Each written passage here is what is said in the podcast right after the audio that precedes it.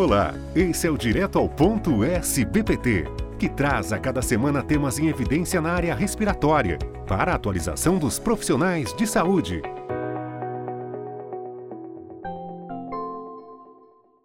Nosso convidado de hoje será o Dr. Danilo Seberton, pneumologista do Serviço de Pneumologia do Hospital de Clínicas de Porto Alegre e professor da Universidade Federal do Rio Grande do Sul.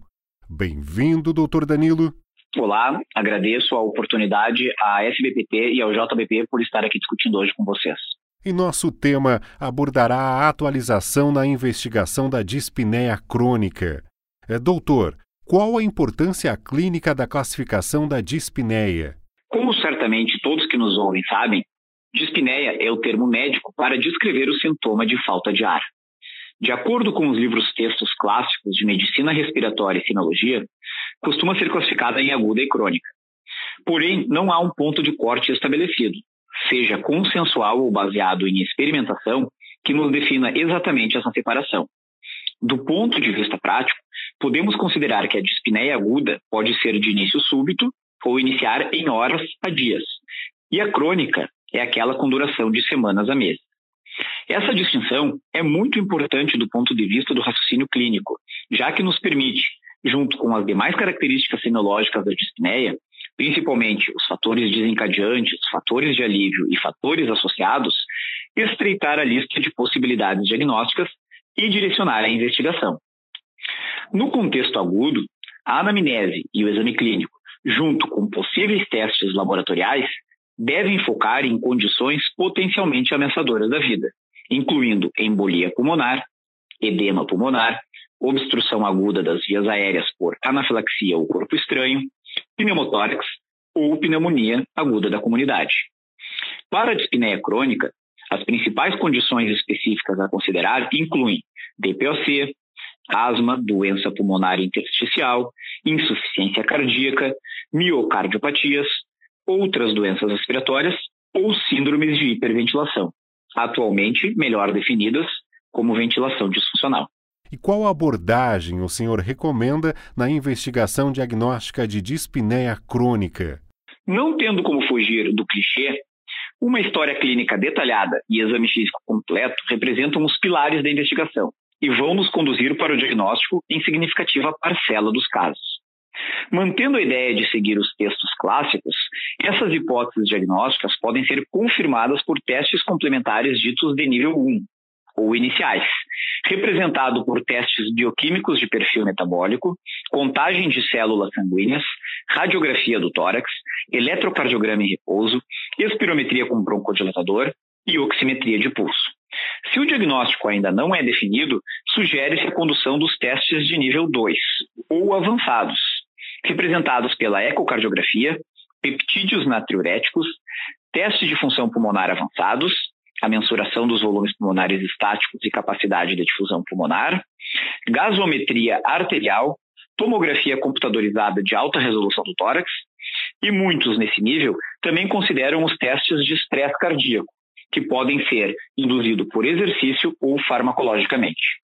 Na transição entre esses dois níveis, surge o conceito de dispneia de origem inexplicada ou desconhecida, que pode ser definida como dispneia persistente, alguns autores citam como pelo menos três meses de duração, de intensidade clinicamente relevante, um score em escalas de avaliação de dispneia, como o modificado do Conselho de Pesquisa Britânico, o MMRC maior ou igual a 2, que permanece sem causa definida após avaliação clínica completa, testes sanguíneos bioquímicos, metabólicos e de células sanguíneas, testes de função pulmonar e imagem do tórax.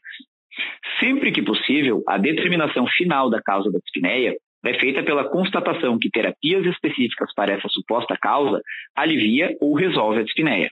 Além disso, como a dispneia pode ser simultaneamente causada por mais de uma condição, pode ser necessário ter tratar mais de uma desordem. Qual a importância dos testes de exercício clínico na avaliação de dispneia? Justamente são sugeridos no contexto de dispneia de origem inexplicada e também em outra situação não infrequente na prática clínica, que costumamos chamar de dispneia desproporcional, definida quando um paciente tem somente anormalidades leves nos exames complementares cardiopulmonares de repouso ou imagem do tórax, que não explicam de forma convincente a intensidade da dispneia, pelo menos conforme o esperado pela experiência clínica ou descrição da literatura. Os testes de exercício clínico variam em termos crescentes de complexidade, partindo dos testes de campo, que temos como representante mais difundido na prática clínica o teste de caminhada dos seis minutos, que é um teste autocadenciado e principalmente indicado para avaliação prognóstica, de eficácia de intervenções terapêuticas e evolução de uma doença de base. Passando pelo teste ergométrico para avaliação de ritmo cardíaco ou do segmento ST do eletrocardiograma, que pode sugerir isquemia ou arritmias ao esforço. Até o teste de exercício cardiopulmonar, que acrescenta ao teste ergométrico convencional um sensor de fluxo, análise dos gases da respiração e oximetria de pulso, fornecendo mensuração contínua das respostas ventilatórias, cardiocirculatórias, de troca gasosa e metabólicas durante um exercício planejado progressivo até a exaustão, em ambiente controlado de laboratório, usualmente usando um ciclo ergômetro ou esteira rolante. Resumidamente, doutor, quais os principais padrões de limitação ao esforço que podem ser identificados no teste de exercício cardiopulmonar? Diferentemente da crença comum, o teste de exercício cardiopulmonar não nos permite fazer o diagnóstico etiológico das principais doenças responsáveis pela queixa de dispneia e intolerância ao exercício mas nos fornecem um conjunto de respostas fisiopatológicas ao exercício que podem estabelecer anormalidades sindrômicas que vão direcionar a lista de possibilidades etiológicas. Podemos então descrever cinco conjuntos ou clusters primários, ressaltando que nem todas as alterações necessariamente precisam estar presentes. O primeiro padrão é o de disfunção na entrega e ou utilização de oxigênio caracterizado pela redução dos parâmetros clássicos de capacidade e eficiência aeróbios, como pico de captação de oxigênio, limiar de lactato, inclinação da relação entre a captação de oxigênio e a carga de trabalho realizada, bem como possível redução, redução do pulso de oxigênio e inclinação excessiva da relação entre frequência cardíaca e captação de oxigênio. São exemplos de doenças que cursam com esse padrão as cardiopatias, como a insuficiência cardíaca, também as doenças da vasculatura pulmonar, miopatias periféricas, bem como doenças metabólicas e anemia. O segundo padrão é o de alteração da mecânica ventilatória, que tem como exemplos clássicos a DPOC, a asma com remodelação de vias aéreas, fibrose cística, mas também as mesmas alterações são encontradas em doenças típicas restritivas parenquimatosas ou extraparenquimatosas. Os achados-chave são reserva ventilatória reduzida, relação entre volume corrente e capacidade inspiratória de pico maior que 0,7 e ou um volume pulmonar inspiratório final em relação à capacidade pulmonar total no pico do exercício maior do que 0,09. O terceiro padrão seria a disfunção na troca gasosa barra controle da ventilação. Ocorre em doenças que normalmente também vão apresentar algum dos padrões anormais anteriores, como insuficiência cardíaca, hipertensão pulmonar, DPOC, doença pulmonar intersticial. As respostas fisiopatológicas típicas desse padrão são o excesso ventilatório durante o exercício, avaliado por diferentes métricas da relação entre ventilação minuto e produção de gás carbônico, e ou dessaturação da oxihemoglobina, avaliada por oximetria de pulso. Temos um quarto padrão anormal ao exercício, que é próprio da obesidade, que cursa com capacidade aeróbia preservada, isto é, captação de oxigênio de pico dentro dos limites da normalidade, mas, em virtude do trabalho adicional que esses indivíduos são obrigados a fazer para carregar o peso extra, a redução da carga de trabalho realizado no ergômetro, com aumento da captação de oxigênio e ventilação minuto para uma dada carga de trabalho.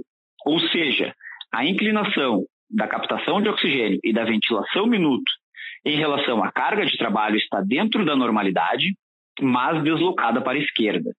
Isso resulta em maiores sintomas, de dispneia e desconforto de membros inferiores para uma, para uma dada carga de trabalho feita no ergômetro. E, por fim, temos o padrão de ventilação disfuncional.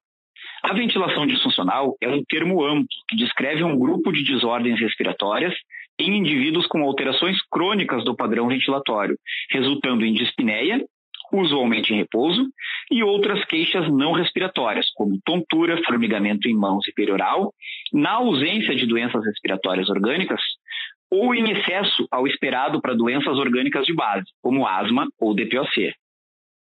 Pela ausência de uma definição formal e método diagnóstico padrão, essa condição ainda é pouco entendida e usualmente subdiagnosticada.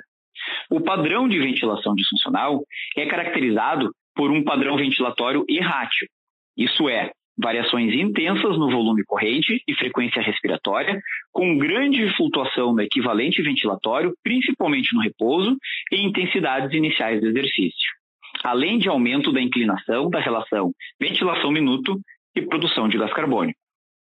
Dessa forma, na ausência de um dos padrões anteriores, a resposta ao teste de exercício cardiopulmonar deve ser considerada normal, ou na presença de algum dos padrões anteriores, o diagnóstico específico deve ser buscado.